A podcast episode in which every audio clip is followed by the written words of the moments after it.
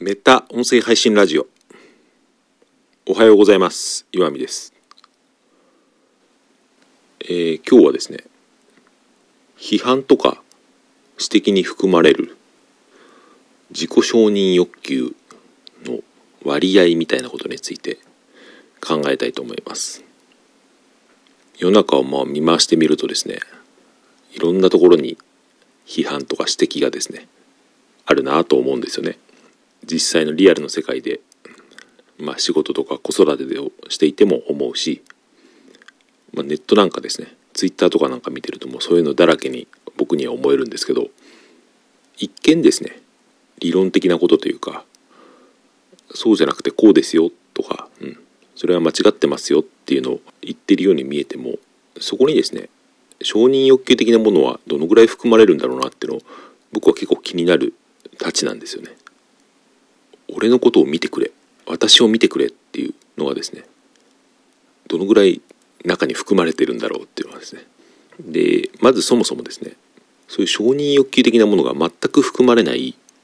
批判とか指摘とかってあるのかなって思うんですよね。アドバイスとか助言も僕は同じだと思っていて基本的に求められていない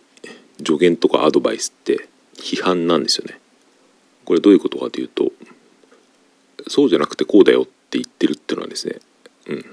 け取られ方によっては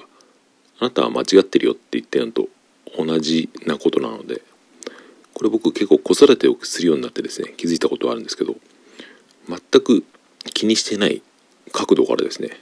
思わぬその批判とか助言が降ってきてああそうだったのかって思うけど後々でよく考えてみると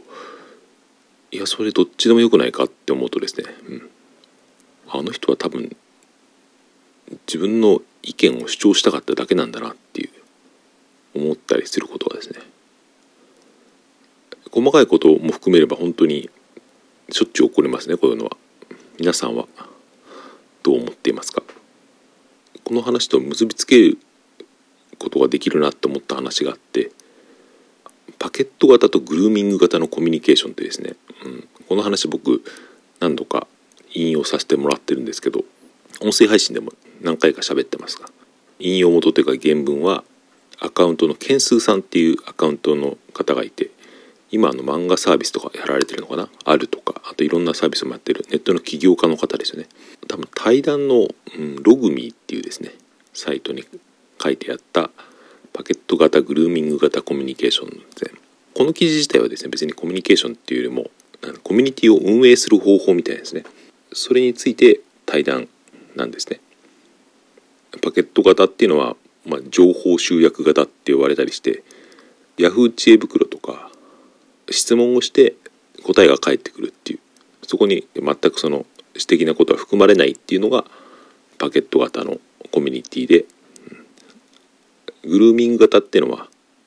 これは毛づくろいっていう意味ですけどその承認欲求を満たすための、まあ、SNS とかですねそういうものが分けられるっていうことですね。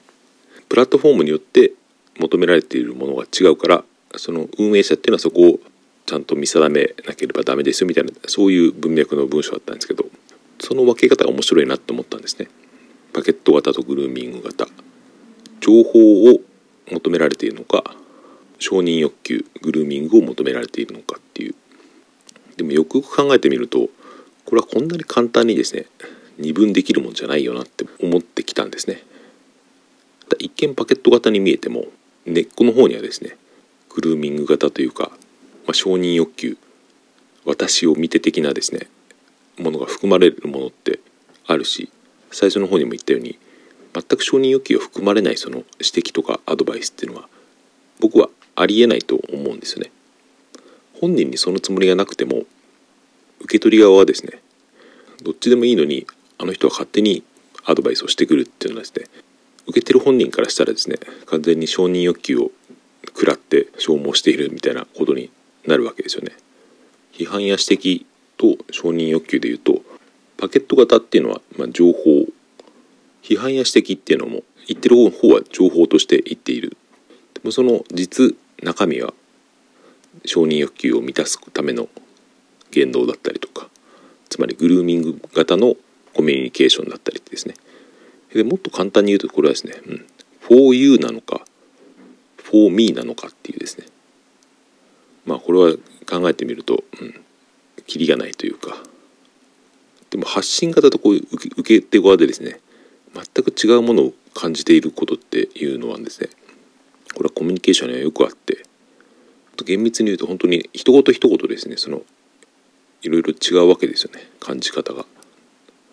今のそのコミュニティ全体のとかプラットフォーム全体のことで言いましたけどちょっと人とのやり取りでですね、うん、一言ずつでそういうなんか、うん、発信側と受け手側の捉え方が変わってきてですね勘違いが起きてっていうことはですね人と人とのもつれ合いというかぶつかり合いっていうのは全部こういうところが発端なのかなってですね思ったりもしました。はいそういう話です、えー、最後にコメント返しを一件させていただこうと思います。前に話した言語化はですね支配から脱する武器になるみたいな話をしたんですがその回にですねラジオトークで日暮さんから差し入れとコメントをいただきました。読み上げます。いつも岩見さんがされる思考の言語化により自分の中にある無意識の感覚に気づかされています。私の仕事はいわゆるブルシットジョブですがそれでも続けていられるのは一応くだらないながらも社会の歯車の一つだから。それに引き換え昔自分が育休時代にストレスに感じていたのは育児そのものより社会から取り残されたような孤独感でした。どう考えてもクソジョブより子育ての方が母親にとっては重要な仕事なのに単に他者からの認知がないというだけでこうも人間って弱いのかなと。